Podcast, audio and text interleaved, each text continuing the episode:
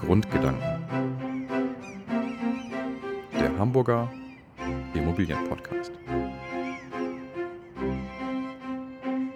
Ein fröhliches Moin Moin aus Hamburg. Heute dreht sich alles um das Einfamilienhaus und die Frage, hat diese Form des Wohnens in Zeiten des Klimaschutzes und des verdichteten Bauens noch eine Zukunft? Unser heutiger Gesprächspartner ist Herr Michael Werner Bölz, Bezirksamtsleiter Hamburg Nord, und er hat dazu bereits eine ganz klare Antwort gegeben. Er will künftig keine Einfamilienhäuser mehr in neu auszuweisenden Baugebieten genehmigen lassen. Herr Werner Bölz, ich frage Sie jetzt nicht, ob Sie der Aufschrei dazu und die bundesweite Debatte wirklich überrascht hat. Denn die Mehrzahl der Bundesbürger träumt nachweislich noch vom eigenen Haus. Deshalb also die Frage erstmal an Sie, wie wohnen Sie selbst? Erstmal Hallo und guten Morgen. Ja, es ist kein Geheimnis, stand ja auch in den Medien. Ich wohne in einem kleinen Reihenhaus der städtischen Wohnungsbaugesellschaft Saga. Mit Garten? Mit kleinem Garten, ja. Und den bebauen Sie und bepflanzen Sie auch? Ja. Oder lassen Sie ihn einfach so vor sich her sprießen? Ja, teils, teils. Die Zeit wird im äh, fortgeschrittenen Alter dann doch immer etwas knapper, um Gartenarbeit zu machen. Ich finde es mühselig. Neben mir sitzt Herr Thorsten Flamm. Herr Flamm, Sie haben genauso wie ich. Ich dachte, einen ich sollte jetzt auch was sagen Nein, dazu, ob ich Gartenarbeit nein, nein, mühselig finde. Gott, das, da könnten wir natürlich auch noch mal drauf zu Ja, sprechen genau. kommen. Nein, aber wir haben uns hier tatsächlich vom Grundeigentümerverband natürlich einen kleinen Fragenkatalog erarbeitet. Und Herr Flamm, Sie haben sicherlich leicht die nächste Frage an Herrn Werner Bölz zu richten. Also, ähm, wir wollen ja über das Verbot von Einfamilienhäusern sprechen, was ja eigentlich gar kein Verbot ist, sondern eigentlich die Ankündigung, sie planerisch nicht mehr auszuweisen. Und wir wollen uns auch darüber unterhalten, inwieweit diese Wohnform möglicherweise jetzt äh, noch eine angemessene Wohnform ist in heutigen Zeiten und inwieweit das möglicherweise jetzt äh, anders zu sehen ist. Und ich glaube, Sie sollten uns erst einmal Ihre Einstellung dazu so ein kleines bisschen schildern. Was äh, stört Sie an, dem, an der Wohnform Einfamilienhaus, beziehungsweise was halten Sie daran nicht mehr für zeitgemäß? Also mich stört an der Wohnform Einfamilienhaus erstmal gar nichts. Das ist schon mal beruhigend, genau. Über- Überall dort, wo wir in Hamburg Nord gültige Bebauungspläne haben, äh, die Einfamilienhäuser ausweisen, können die auch nach wie vor gebaut werden. Äh, wir haben das Problem, Hamburg ist eine wachsende Stadt, der Bezirk Hamburg Nord ebenfalls. Wir haben in den letzten zehn Jahren ist der Bezirk Nord jährlich um rund 3000 Einwohnerinnen und Einwohner äh, gestiegen. Das heißt, dafür braucht man Wohnraum. Äh, wir haben im äh, Senat, haben die Bezirke den Vertrag für Hamburgs Wohnungsbau geschlossen, wo die sieben Bezirke sich jährlich für den Bau von 10.000 äh, Wohneinheiten verpflichtet. Hamburg Nord sind es 1200 Wohneinheiten jährlich, die wir neu genehmigen müssen. Und äh, diese Zahlen haben wir in den vergangenen Jahren äh, deutlich übererfüllt in Hamburg Nord. Und wir stellen jetzt äh, fest, dass äh, der zur Verfügung stehende Boden, also die Fläche, auf denen man äh, bauen kann, immer knapper wird. Die Ressource Boden äh, verknappt sich enorm. Das äh, merken vor allem die Metropolen, die eben auch äh, hoch attraktiv sind und deswegen auch viele Leute neu zuziehen. Und man muss sich dann eben überlegen, wie geht man mit dieser Ressource effizient um. Und äh, ich glaube, äh, es versteht sich relativ von selbst, dass man eben äh, auf einer bestimmten Fläche, wenn ich dort Geschosswohnungsbau baue, deutlich mehr Menschen äh, eine neue Wohnung äh, bieten kann, als wenn ich auf dieser Fläche ein Einfamilienhaus baue.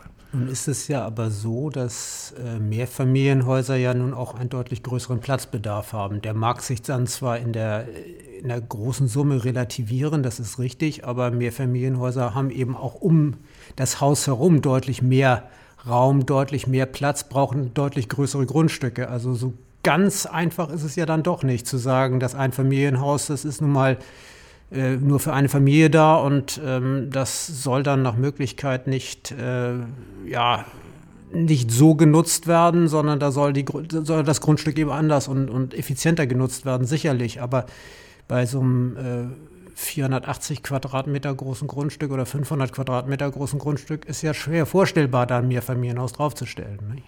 Wie gesagt, äh, es geht ja darum, äh, dass bei neu ausgewiesenen äh, Baugebieten, wo wir einen neuen Bebauungsplan aufstellen, dass man dort auf Geschosswohnungsbau setzt. Da geht es jetzt noch nicht einmal um, um Baulücken in bestehenden Quartieren, sondern Sie wissen, Baugebiet Diekmoor ist gerade in der Diskussion, wo wir äh, auf 16 Hektar Geschosswohnungsbau errichten wollen, rund 700 Wohneinheiten. Äh, um, um, um, die Entwicklung von solchen Quartieren geht es. Und da sagen wir eben in Nord, das ist im Koalitionsvertrag von Grünen und SPD festgeschrieben, dass wir äh, Geschosswohnungsbau errichten wollen, weil die Hauptaufgabe äh, für die Metropolen einfach ist, bezahlbaren Wohnraum zu schaffen. Jetzt mische ich mich noch mal kurz ein. Ich habe gestern im Abendblatt ganz groß gesehen, ein großer, Auf, ein, ein, ein größerer Artikel zum Thema Jetzt reicht es. Eine Dame, die wohnte in Langenhorn und sagte, sie zieht jetzt da eher in den Randbereich. Sie haben das wahrscheinlich auch gelesen. Er hat gesagt, es ist mir einfach zu dicht geworden. Es ist mir zu wenig lebenswert. Und ich denke mal, das ist bei diesem ganzen, bei dieser ganzen Diskussion natürlich auch ganz wichtig. Klar, Hamburg braucht mehr Wohnraum, auch mehr preiswerten Wohnraum. Aber bei allem muss es doch auch noch lebenswert bleiben. Also nur dieser Verdichtungsaspekt und in Masse, Siedlungsbau, Blockbau, all das, das spüren Sie ja sicherlich auch, kommt bei den Menschen nur noch begrenzt gut an. Es ist bei jedem Wohnungsbauvorhaben äh, größeren Ausmaß so, dass sie äh, Widerspruch äh, und, und, und äh, entsprechende Gegenwehr erleben. Das haben wir äh, bei fast allen neuen Bebauungsplänen. Äh, ich habe noch nie erlebt, dass jemand gesagt hat, äh, wunderbar, hier wird neu gebaut, das freut uns sehr. Gleichwohl, weil natürlich die direkten Anwohner sich meistens artikulieren und weniger diejenigen, die eben auf Wohnungssuche sind. Das äh, wäre mal eine äh, ne andere Ebene. Und äh, wir, oder Hamburg wächst und wir können die Leute nicht abwehren. So, und wir können nicht an den Außengrenzen sagen, so, es darf niemand mehr rein. Hamburg ist eben hochattraktiv und das heißt, man muss Vorsorge treffen und das ist eben Aufgabe von Politik. Wir haben nicht nur äh, individuelle Interessen zu berücksichtigen, sondern eben das Gemeinwohl. Ich würde jetzt mal in Frage stellen, dass Hamburg dann wirklich weiter wachsen wird. Denn wenn die Stadt sich so verändert und immer dichter wird und die Menschen sagen, so lebenswert ist das hier eigentlich gar nicht mehr. Ich habe mir übrigens das am Wochenende mal angeschaut, das Areal rund ums Diekenmoor. Mir fehlte auch so ein bisschen noch der Charme. Wo gehe ich hin? Wo gehe ich einkaufen? Wohnungen, ja, sind en masse da, aber alles andere fehlt. Also da gehen die Leute doch eventuell auch ins Umland, wo sie ganz andere Atmosphäre, wo sie es viel lebenswerter haben. Das müsste doch Hamburg eigentlich auch befürchten. Also momentan ist die Situation nach wie vor so, dass Hamburg hochattraktiv ist, steigende Bevölkerungszahlen und das verwundert ja auch nicht. Hamburg hat eine super Infrastruktur in allen möglichen Bereichen, Gesundheitsversorgung, Bildungseinrichtungen, äh, Kultur, Sport. Äh, Arbeitsplätze sind hier vorhanden. Äh, vor dem Hintergrund, äh, Hamburg ist hochattraktiv. Und übrigens sind es gerade die hochverdichteten Quartiere äh, bei uns im Bezirk wie Hohe Luft Ost, Eppendorf, Winterhude, wo die Menschen leben wollen, weil dort eben auch ein quirliges, urbanes Leben stattfindet. Genau, weil dort eben ein urbanes Leben stattfindet und das nicht nur Wohnsiedlungen sind. Das ist mir eben halt auch aufgefallen in dem Areal, wo jetzt wieder bebaut werden soll. Ja, aber man, man geht jetzt schon äh, verstärkt dazu über, dass man die soziale Infrastruktur bei solchen äh, Gebieten mitentwickelt. Und der große Vorteil am Diekmoor ist ja die unmittelbare Nähe zur U-Bahn äh, Langenhorn Nord, wo sie einen äh, optimalen ÖPNV-Anschluss haben. Aber natürlich muss man dann auch gucken, dass äh, in dem Quartier die notwendigen Einrichtungen vor Ort sind. Also Kita natürlich, das passiert äh, regelhaft. Sporteinrichtungen haben wir da den großen Vorteil, dass zwei Sportvereine in unmittelbarer Nachbarschaft sind äh, und, und ähnliches. Und äh, wir haben natürlich immer äh, die Situation, dass man vor Ort gerne Nahversorger hätte, aber die müssen sich natürlich rentieren. Also ähm, Gewerbetreibende machen nur dort ihren Laden auf, wo sie auch entsprechende Umsätze generieren. Und dort, wo mehr Menschen wohnen, haben sie natürlich die Aussicht auf höhere Umsätze. Das ist genau das Problem. Ähm, Sportverein ist das eine, soziale Einrichtung ist das andere, aber eben gerade so etwas wie Einkaufsmöglichkeiten, äh, Konsum, äh, das ist eben doch schwierig in solchen Neubaugebieten zu schaffen. Das sehe ich ganz genauso und deswegen fehlt da immer was. Das ist das, was eben dann in Eppendorf nicht fehlt. Der Eppendorfer Baum ist da, die Eppendorfer Landstraße ist da, die Einkaufsmöglichkeiten sind da. Und äh, die fehlen natürlich in so Neubaugebieten am Stadtrand deutlich. Nicht? Also man geht ja schon dazu über, dass man in den Erdgeschosszonen versucht, Gewerbe äh, anzusiedeln. Das ist, glaube ich, auch wichtig, um, um solche Quartiere zu beleben. Geht, äh, man berücksichtigt öffentliche Plätze, wo man sich treffen kann und ähnliches. Ich finde, ein gutes Beispiel ist das Pergolenviertel, was derzeit errichtet wird. 1700 Wohneinheiten mit einem schönen, äh, prägnanten öffentlichen Platz, dem Loki-Schmidt-Platz. Äh, das wird ein richtig tolles Wohnquartier, wo man übrigens auch sehen kann, äh, dass Geschosswohnungen Wohnungsbau architektonisch hochanspruchsvoll sein kann. Aber das ist jetzt nochmal ganz spannend, weil da hat unlängst auch das Abendblatt ganz groß zu berichtet. Das hieß, da hieß der Artikel Der große Traum vom Gartenglück. Vielleicht haben Sie den Artikel auch gesehen, der war auch vor ein paar Tagen. Eine junge Frau sitzt auf ihrem äh, kleinen Parzellengrundstück, im Hintergrund der Geschossbau, also ist richtig so noch, ich glaube, zehn, acht, acht bis zehn Geschosse, ja. Und so glücklich, dass sie auf ihrem Gartengrundstück ist, weil sie das eben auch selber bewirtschaften kann. Die Frage ist ja, und das sieht man auch beim Urban Gardening, die Menschen haben eigentlich eine Sehnsucht danach, ihren eigenen kleinen grünen Teil zu bewirtschaften, zu bepflanzen mit eigenem Salatanbau und so. All das wird ja eigentlich so nicht mehr möglich dann sein. Also gerade im Pergolenviertel, äh, wenn Sie dort äh, mal in die Innenhöfe schauen, äh, ich glaube, das Bauprojekt von Ditting ist es, wo äh, große Hochbeete angelegt sind für das gemeinschaftliche Gärten oh, im, okay. im, Innenhof. Also da ist quasi die Entwicklung schon weiter.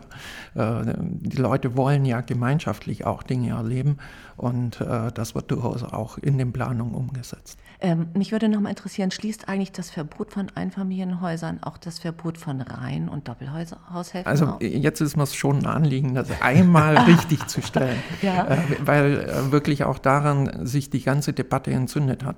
Am 3. Januar hat äh, Michael Fabricius in der Welt am Sonntag mit der Überschrift äh, eine Frage der Fläche sich der Frage gewidmet, wie gehen Metropolen eigentlich damit um, dass sie einen äh, höheren Zuzug haben äh, und, und, und wie bringen sie die Leute unter sehr seriös berichtet. Über diesen Artikel wurde wochenlang geschwiegen, hat niemand interessiert. Ähm, drei Wochen später hat die Welt Online das mit einer etwas reiserischen Überschrift beliebt, aber bald verboten, das Ende des Einfamilienhauses aufgemacht. Und davon haben alle möglichen Medien abgeschrieben und dann ging es ab. Also nochmal, in Hamburg-Nord werden keine Einfamilienhäuser verboten. Dort, wo es gültige Bebauungspläne gibt, können die weiter beantragt werden und wenn sie dem Planrecht entsprechen, werden sie auch genehmigt. Es geht ausschließlich um die Entwicklung von neuen Baugebieten. Und was ist jetzt mit Reihenhäusern und Doppelhaushälften? Im Koalitionsvertrag von äh, Grüne und SPD steht, äh, dass keine Einfamilienhäuser äh, mehr äh, in solchen neuen Baugebieten errichtet werden sollen. Nach meiner Interpretation sind damit auch Reihenhäuser gemeint. Es geht um Geschosswohnungsbau. Es geht um Geschosswohnungsbau. Das sehe ich, äh, im Grundsatz sehe ich das ganz genauso. Und ähm, ich glaube, auch der Grundeigentümerverband ist nicht grundsätzlich der Meinung, dass diese Einstellung gegenüber dem Einfamilienhaus nun so grundfalsch ist. Äh, dort, wo Bauplätze knapp sind, wo Menschen zuziehen wollen, muss man irgendwo Wege finden, diese Menschen auch unterzubringen. Das ist vollkommen klar. Trotzdem hat das Einfamilienhaus bei vielen Familien eben doch eine besondere Bedeutung. Und viele wollen gerade diese Wohnform.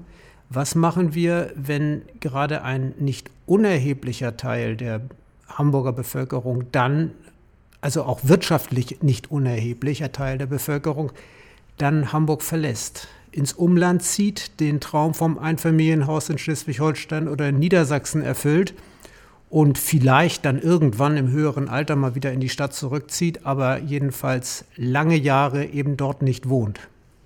Nochmal, es geht ja darum, wie geht man mit Flächen um und, und die, die zentrale Frage ist, wie schaffe ich bezahlbaren Wohnraum? Wenn äh, ich heute mir in Hamburg ein Einfamilienhaus kaufen möchte, äh, kostet das im Durchschnitt 800.000 Euro. Das kann sich jemand ohne Erbe und äh, mit einem normalen Durchschnittseinkommen eigentlich nicht leisten. So, und äh, Aufgabe von Politik ist es, den Menschen einigermaßen vernünftige Rahmenbedingungen für ihr Leben zu schaffen. Und das heißt eben äh, wirklich bezahlbarer Wohnraum. Das ist die zentrale soziale Herausforderung in Metropolen wie Hamburg und nicht nur hier. Die gleichen Probleme haben sie in München, äh, in Berlin ansatzweise oder in Leipzig. Und, und darauf muss man reagieren. Nochmal, niemand möchte jemand äh, das Einfamilienhaus madig machen. Man kann im Bestand in Hamburg äh, Häuser kaufen oder eben, wo B-Pläne gültig sind, äh, entsprechend neu äh, bauen. Und äh, wer dann sein, meint, sein Glück im Umland äh, mehr zu finden, dann ist das so. Aber wie gesagt, wir haben äh, schon die Verantwortung, dieses grundlegende Problem bezahlbarer Wohnraum auch wirklich äh, anzugehen und Lösungen zu entwickeln. Ja, aber ähm, bezahlbar kann man auch das Einfamilienhaus rechnen äh, in verdichteterer Bauweise auf kleineren Grundstücken. Es ist ja nicht so, dass ein Familienhaus äh, immer 800.000 Euro plus kosten muss. Äh, deswegen glaube ich einfach, äh, dass da auch Spielräume sind äh, für andere Bevölkerungsgruppen, nicht nur für die Wohlhabenden. Und wenn wir das Einfamilienhausangebot in Hamburg auf die Art und Weise künstlich verknappen, dann werden die Preise im Zweifel erst recht steigen, deutlich steigen. Und dann werden wir genau den Effekt haben, dass nämlich nur noch die Reichen, die ganz Reichen, sich die Einfamilienhäuser in Hamburg leisten können. Und da frage ich mich, ob das wirklich gewollt ist. Also eine der höchsten Steigerungsraten äh, für Wohneigentum haben Sie im Geschosswohnungsbau in Hohe Luft Ost. Wenn Sie dort äh, vor zehn Jahren äh, eine Wohnung gekauft haben, dann hat die sich mehr als verdoppelt in der Zwischenzeit. Solche Steigerungsraten finden Sie im Einfamilienhaus selten. Ich finde es aber auch für Hamburg insgesamt nicht so unbedingt attraktiv, wenn es sich eventuell wirklich so abzeichnen sollte, dass bestimmte Stadtteile dann bevorzugt nur noch den, äh, in den Einfamilienhaus, Reihenhaus, Doppelhaushälftenbereich gehen und man dann vielleicht eventuell sagt, Langenhorn ist eigentlich nur noch verdichteter Bauweis wie in Ostdorfer Born oder so. Ich fände es eigentlich schön für die Stadt Hamburg, wenn es so eine Art Mix gibt, einen lebenswerten Mix, wo jeder Bezirk, jeder Stadtteil hat so seinen eigenen Charme. Befürchten Sie nicht, dass der verloren gehen könnte? Nein, wenn man äh, vernünftig plant und interessante Gebiete entwickelt, wie gesagt, ich sage beispielhaft nochmal äh, Pagolenviertel, ich finde das hochattraktiv, äh, dann kann man äh, solche Tendenzen äh, vorbeugen. Übrigens hat Langenhorn sehr unterschiedliche Ecken, da ist nicht alles hoch verdichtet. Da gibt es nämlich auch viele äh, Einfamilienhäuser. Ich am Wochenende angeschaut, und, ich hab's gesehen. Fritz Schumacher Siedlung, Gut, aber es wunderbar. Tut sich halt viel, ne? Man sieht halt, was da Ja, aber das, das ist doch in der ganzen Stadt so. Also wenn jährlich über 10.000 Wohnungen gebaut werden, dann haben Sie quasi keinen Stadtteil, äh, der von Veränderung verschont bleibt. Wobei ich jetzt gerade in, bei Blankenese oder in Blankenese können wir alle Hamburger sehen, da hat man sich darum bemüht, bei dieser neuen Bebauung rund um diese Tankstelle, die verödet war, ähm, das wirklich mehr im dörflichen Charakter zu machen. Da fand ich auch ganz spannend die Erläuterung der Architekten, die gesagt haben, schon dadurch, dass wir das so ein bisschen mit, mit Dachgiebeln machen, ein bisschen dörflicher Charakter, die Autofahrer werden automatisch erkennen, jetzt fahre ich in den Dorfkern hinein und jetzt werde ich auch langsamer. Also man kann ja auch beispielsweise durch Architektur auch Signale senden. Hier leben Menschen, hier fahrt ihr jetzt langsamer. Also in Blankenese geht es, sag ich jetzt mal so. Ja, nochmal, das, was wir hier im Bezirk Nord machen, das ist nicht die Blaupause für ganz Hamburg, ist auch nicht die Blaupause für ganz Deutschland.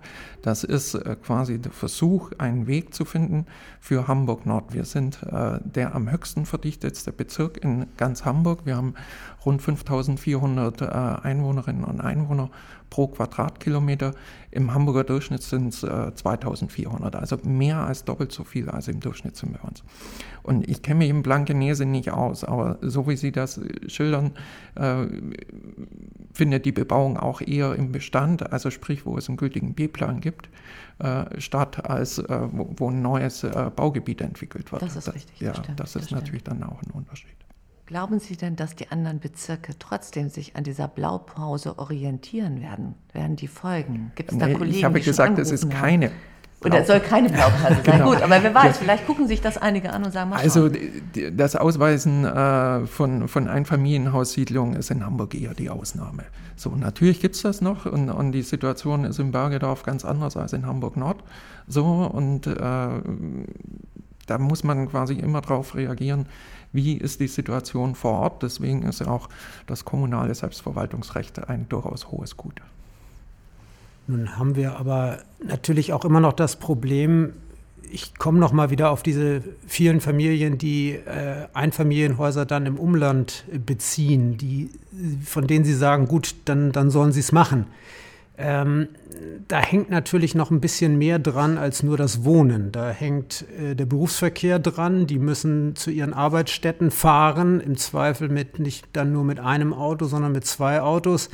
Äh, viele Umlandgemeinden sind öffentlich, äh, mit dem öffentlichen Personennahverkehr keineswegs befriedigend erschlossen.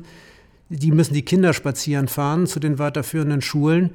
Ähm, auch das sind Probleme, die wir uns damit natürlich auch einkaufen, wenn wir ein bestimmtes Klientel auf diese Art und Weise aus der Stadt verdrängen. Ich will ja gar nicht sagen, dass ähm, die, der Geschosswohnungsbau ähm, sicherlich äh, die größere Bedeutung hat, aber man darf, glaube ich, nicht vergessen, dass das, äh, das Klientel, das dort verdrängt wird oder genötigt wird, ins Umland abzuwandern, ein Klientel ist, das die Stadt eigentlich ganz gut gebrauchen kann. Das sind Menschen, die sind berufstätig, die sind aktiv, die haben Kinder. Ähm, also im Prinzip alles das, was man eigentlich erwartet von Familien, die man in der Stadt eigentlich halten möchte. Ja, aber nochmal, also man kann in Hamburg Nord auch äh, in Einfamilienhäuser ziehen. Klar. So, und äh, das, was wir in Hamburg Nord für neue Baugebiete quasi äh, festgeschrieben haben im Koalitionsvertrag, das ist ja nicht etwas, was in den anderen sechs Bezirken gilt. Auch, äh, ich habe es vorher gesagt, so in, in, Bergedorf und ähnliches ist die Situation anders. Äh, aber es ist eben dieses grundsätzliche Problem. Wenn wir das Pergolenviertel entwickeln und dort äh, Geschosswohnungsbau machen und 1700 Wohneinheiten errichten, wenn Sie dort Einfamilienhaussiedlungen machen, dann können Sie vielleicht, wenn, wenn Sie Glück haben, 200 Einfamilienhäuser errichten. Und das ist halt ein enormer Unterschied. Und da muss man Prioritäten setzen. Klar. Jetzt haben Sie ganz klar Prioritäten gesetzt, indem Sie auch im Beispiel Diekmore gesagt haben, ich möchte eigentlich, dass der Senat das jetzt final entscheidet, anweist, dass dort etwas geschieht. Das, damit haben Sie sich ordentlich weitere Schelte geholt vor den Bürgern vor Ort, weil die gesagt haben, das kann doch nicht sein. Sie sind ja, gehören ja den Grünen an. Ausgerechnet ein grüner Politiker macht es uns unmöglich, uns hier als Bürger einzubringen.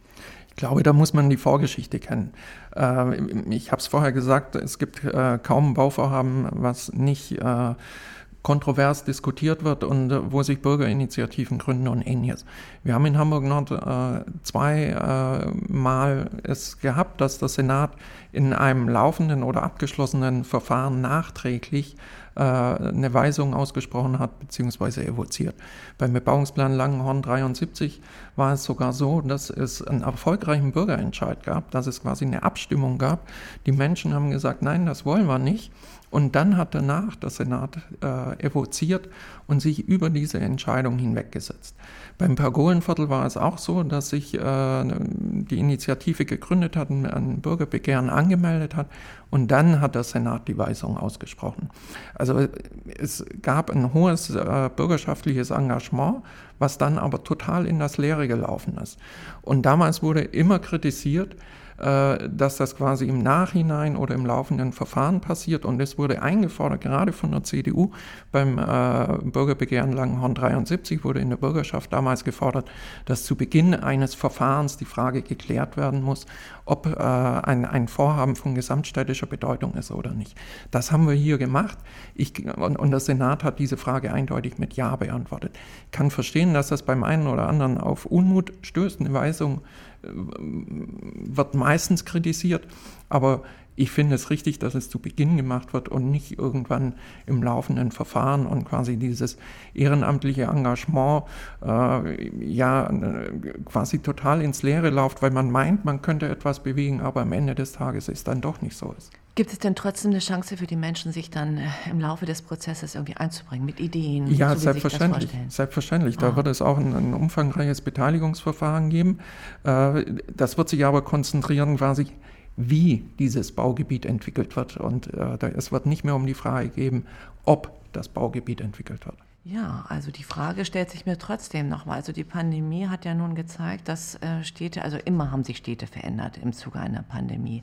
Auch äh, Corona hat das jetzt gezeigt, die Menschen bleiben zu Hause, sie arbeiten mehr. Ich spreche nochmal das Thema an, lebenswerte Stadt. Also ähm, da wäre es nochmal spannend, was haben Sie denn für Vorstellungen von einer Stadt? Ähm, Sie, ich weiß gar nicht genau, wohnen Sie denn tatsächlich auch in Langenhorn in Ihrem Reihenhaus? nein. In welchem? Da, da, Großborstel. Großborstel, das habe ich schon erwartet. Klotzenmoor oder Großborstel. Aber Großborstel ist ja auch ein ganz charmanter Bereich. Ne? Also da wird ja, da kann Ja, aber auch, auch da gab es äh, heftige Diskussionen. Großborstel hat äh, eine Einwohnerzahl von etwas über 8000. Wir haben zwei große äh, Bauprojekte, Tapenbecker Ufer, äh, was jetzt schon kurz vor, der Ab vor dem Abschluss ist mit rund 900 Wohneinheiten und Petersen Park mit 450 Wohneinheiten. Der Stadtteil wird um rund 40 Prozent äh, wachsen. So, ich will damit nur sagen, äh, Langenhorn wächst ja, aber das ist eben woanders auch nochmal äh, ganz ausgeprägt der Fall. Mhm, Trotzdem das, meine Frage an Sie, wie sieht für Sie eine lebenswerte Stadt aus? Naja, also ich liebe schon das urbane Leben, das finde ich sehr angenehm. Das hat jetzt Großborstel nicht unbedingt.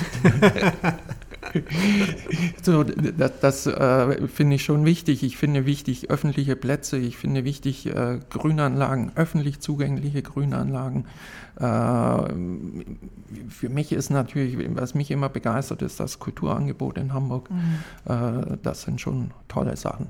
So, und wie sich äh, die Wohnform verändert, das kann man, glaube ich, ehrlich gesagt, jetzt aufgrund der Pandemie äh, noch nicht vorhersagen. So, nach wie vor haben wir einen Zuzug nach Hamburg. Äh, Trendumkehr ist noch nicht erkennbar.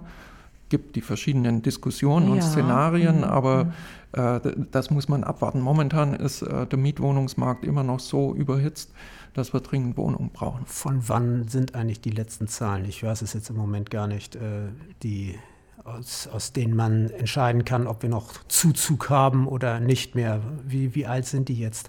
Also 2019 habe ich auf jeden Fall. Naja, 2019 ist natürlich noch vor der Pandemie. Ja, ja, äh, 2020 müsste, habe ich jetzt nicht nachgeguckt. Ja. So, aber es gibt keine Anzeichen, dass es irgendwo eine äh, totale Entspannung gibt. Hm. Aber mit der Pandemie zeichnet sich ja tatsächlich ab, dass viele Leute erkennen, mein Gott, ich muss wirklich nicht mehr jeden Tag in die Stadt, ins Büro, ich kann auch von zu Hause aus gut arbeiten und damit wird natürlich schon die Konkurrenz durch das Umland stärker. Also auch für Ham- Hamburg muss ich dann auch die Frage stellen, wie viele Leute kommen tatsächlich noch rein in die Stadt. Ich glaube nach wie vor, dass das, was ich vorher beschrieben habe, wie, was ich am Leben in Hamburg toll finde, dass das auch nach wie vor für viele andere toll ist.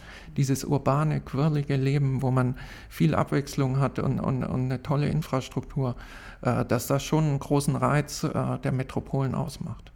Gut, aber das haben wir natürlich vor allem bei den innerstädtischen äh, Stadtteilen und nicht unbedingt in den Außenbezirken. Nicht? Da findet äh, Urbanität, glaube ich, auch nicht unbedingt so statt, wie, wie Sie es jetzt gerade beschrieben haben. Naja, Hamburg Nord hat natürlich äh, mit äh, Barmbek Nord, Süd, Uhlenhorst, äh. Hohenfelde, Winterhude, Eppendorf, Hohe Luft Ost durchaus äh, urbane Ja. Stadtteile. Ja, ja, ich sag ja, da das ist- das ist so, ein- und, und dann hat man, äh, wer es ein bisschen ruhiger mag, der geht dann eben nach Großborstel. Nach Groß- Ich habe übrigens auch mal eine Zeit lang in Großborstel gewohnt. Das ist zwar schon viele Jahre her, aber ich kenne es auch. So, da, da lebt sich ja auch gut und äh, alle- alles wunderbar. Aber die, die, ich will damit sagen, Hamburg Nord ist eher ein urbaner Bezirk, der auch ruhigere Bereiche hat. Aber im, im, im Kern ist es eigentlich ein urbaner Bezirk mit, dort leben ja auch die meisten Menschen daneben, Barmbek, Winterhude. Ja. Sehr spannend finde ich jetzt aber auch schon so Aussagen von der Wohnungswirtschaft, die sagt, also wenn Hamburg uns immer nur so viele Vorschriften macht, wir aber gleichzeitig auch immer alles so preiswert bauen sollen, dann gehen wir woanders hin. Dann gehen wir, also es gibt schon erste größere Wohnungsunternehmen, sie, sie lachen sie, oder sie lächeln, Also äh, die- die, die- sind, äh, die sagen, dann verdienen wir unser Geld halt in Schleswig-Holstein und in Niedersachsen. Es gibt unterschiedliche Reaktionen. Der Verband Norddeutscher Wohnungsbauunternehmen, Andreas Breitner, hat gesagt, äh, die anderen Bezirke sollen sich ein Beispiel nehmen an Hamburg Nord, nachdem dieser Vorstoß. Das ist wohl wahr. Ja, da haben wir auch heftig mit ihm drüber gerungen, über diese Stellungnahme. Ja, ich, ich kann mich erinnern, äh, äh, Frau Fromm, Sie haben äh, 2019, als die Debatte hochkam, hatten Sie sich im Abendblatt ja durchaus wohlwollend geäußert, nach dem Motto, äh, dass sich Hamburg gar nicht mehr leisten könne, äh, Einfamilienhäuser äh, das zu errichten. Das ist auch nach wie vor meine Einstellung, nur ich bin hier auch ein kleines bisschen als Interessenvertreter von Einfamilienhauseigentümern und Eigentümern von potenziellen Einfamilienhausbauplätzen unterwegs und ähm, Natürlich bin ich der Meinung, dass jedes größere Grundstück mehrgeschossig und vernünftig bebaut werden soll, insbesondere wenn wir die Nachfragesituation ungebrochen so haben, wie wir sie haben. Vollkommen klar. Also ich glaube, da, da macht es auch überhaupt gar keinen Sinn, da lange drum herum ja. zu reden. Das ist voll, völlig richtig aus meiner Sicht ist das ja auch, äh, ich habe es vorher geschildert, das ist eine Debatte, die hochgekocht wurde äh, durch entsprechende Überschriften in, in, in, in den Online-Berichterstattungen. Aber für die großen Metropolen, die, die stehen alle vor der gleichen äh, zentralen Aufgabe. Wie gehen wir eigentlich damit um? Begrenzter Raum und gleichzeitig steigende Bevölkerungszahlen. Ich glaube, das ist ganz entscheidend, die, die spannende Frage, wo, wo und wie sollen die Menschen in der Zukunft leben? Das ist eine ganz entscheidende Frage und äh, damit eben verbunden die, die Frage, sollen die dann noch auf dem platten Land ähm, ihr Einfamilienhausglück suchen oder müssen wir sie nicht letzten Endes auch ein kleines bisschen dazu bewegen, in den Geschosswohnungsbau in den Städten zu gehen? Äh, das ist sicherlich ein, ein Bewusstseinswandel, den man da auch vollziehen muss als, als äh, ja, als Mensch einfach. Äh, man muss einfach sich daran gewöhnen, dass möglicherweise alte, überkommene Wohn- und Lebensformen nicht mehr zeitgemäß, nicht mehr zukunftsfähig sind. Aber das ist eine Geschichte, die unglaublich schwer, glaube ich, zu vermitteln ist. Na, es steht vor allen Dingen, finde ich, aber auch mit der Art und Weise, wie gebaut wird. Ne? Also Geschosswohnungsbau kann natürlich auch sehr attraktiv sein. Wir hatten das in den Podcast-Folgen davor auch, wo wir schon über die begründeten Fassaden oder so gesprochen haben. Das sehe ich jetzt nicht unbedingt in Langhorn, aber vielleicht ist Warten das ja auch nochmal angedacht. Ja. Denn ich glaube, damit kann man dann tatsächlich die Menschen begeistern für eine, ähm, für eine Wohnform, die in die Höhe geht. Da kann ja sich auch einiges abspielen.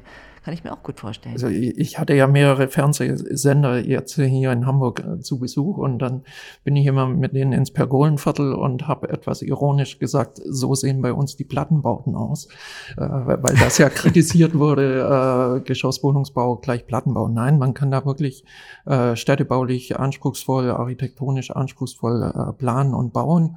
Und das haben wir natürlich auch im Digmor vor. Übrigens, äh, dort sollen 60 Prozent geförderter Wohnraum entstehen, 300 Wohnungen der Saga, 30 Prozent äh, barrierefreie Wohnungen.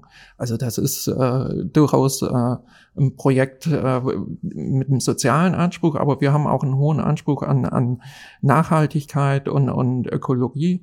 Äh, wir wollen dort durchaus auch äh, Holzbauweise umsetzen und ähnliches, auch neue Wege gehen. Und ich bin da sehr zuversichtlich, dass das ein hochattraktives Gebiet wird.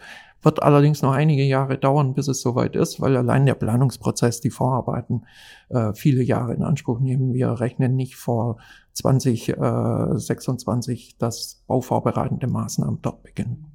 Naja, wenn man sich überlegt, dass wir für den Klimaschutz bestimmte Zeitkorridore uns vorgenommen haben, sind das natürlich dann immer so Dinge, die so ein bisschen sich auch widersprechen, nicht? Denn äh, wenn man sich überlegt, wie lange das dauert, eben auch ähm, möglicherweise mustergültige Bauvorhaben dann auch tatsächlich in die Tat umzusetzen, da vergeht enorm viel Zeit und ähm, auf der anderen Seite haben wir immer dies, das Zeitfenster für den Klimaschutz. Nicht? Äh, da müssen wir, glaube ich, auch gucken, dass man da sich nicht verzettelt bei der Geschichte. Ja, aber Sie haben natürlich äh, gerade bei der Aufstellung von Bebauungsplänen haben Sie die Vorgaben, welche, wie, wie, das Verfahren abzulaufen hat, welche Gutachten einzuholen sind, dass die Träger öffentliche Belange anzuhören sind und beteiligt sind, dass es äh, eine breite Bürgerbeteiligung gibt, äh, öffentliche Auslegungen, Abwägungen und ähnliches. Das ist halt äh, gerade dann auch bei so einem großen äh, Verfahren etwas, was viel Zeit in Anspruch nimmt. Ich glaube, Herr Kohlenviertel hat, äh, weiß ich nicht, um die zehn Jahre gedauert. Mhm. Herr Werner Bölz, ähm, aktuell plant der Senat eine Studie zum Wohnverhalten in, in Auftrag zu geben. Die Ergebnisse sollen 2022 vorliegen. Wagen Sie doch bitte mal den Blick in die Glaskugel, wieso die Antworten ausfallen werden. Kann ich Ihnen nicht sagen. Ich glaube, dass es ähm, ich habe es mehrfach gesagt, dieses urbane Leben äh, ist hochattraktiv. Ich glaube, dass äh, viele das auch so wollen. Äh, ich glaube, dass es durchaus auch diese Sehnsucht nach Ruhe und, und, und Freiräume gibt und ähnliches. Und die Stadt muss halt gucken, wie man das so organisiert, dass nach Möglichkeit die, die in Hamburg leben wollen, auch äh, ein Dach über dem Kopf haben. Und da gibt es eben auch in unterschiedlichen Bezirken unterschiedliche Voraussetzungen. Ich glaube, wir können diese Diskussion noch, noch endlos fortsetzen, denn im Prinzip äh, ist es ja tatsächlich so, dass wir über den Wohnungsbau natürlich sprechen müssen, aber wir müssen eben auch über die ökologische Entwicklung und über den Klimaschutz sprechen. Und ähm, wir müssen gucken, ob die Menschen tatsächlich langfristig in Hamburg weiter so Wohnraum suchen, wie sie es bisher getan haben. Vielleicht haben wir diese Fragen in zehn Jahren gar nicht mehr, weil keiner mehr in die Großstädte zieht. Deswegen ist das natürlich auch immer ein bisschen reagieren auf aktuelle, auf aktuelle Entwicklungen. Und meistens kommen diese Reaktion ja dann auch ein bisschen, bisschen zu spät. Das ist ja immer das Problem. Erst habe ich die Entwicklung und dann muss ich halt irgendwie darauf reagieren und dann weiß ich gar nicht, ob ich diese Entwicklung dann nachhaltig äh, weiter haben werde. Also von daher, ich glaube, es ist spannend, es ist notwendig, da im Gespräch zu bleiben. Und ja, ich glaube, heute habe ich keine Fragen mehr. Ich auch nicht, Herr Werner Bölz. Ich weiß nicht. Ich hoffe, wir haben Sie nicht zu sehr äh, in die Bedrohung gebracht, Nein. aber wir hatten nicht den Eindruck, es war Nein. sehr interessant. Ich hoffe, unsere Zuhörer und Zuhörerinnen empfinden das genauso. Und ich glaube auch, wie Herr Flaum, dass wir diesem Thema immer mal wieder neu nachgehen werden. Bleiben Sie uns also bitte gewogen und schalten Sie beim nächsten Mal wieder ein. Tschüss. Tschüss. Tschüss.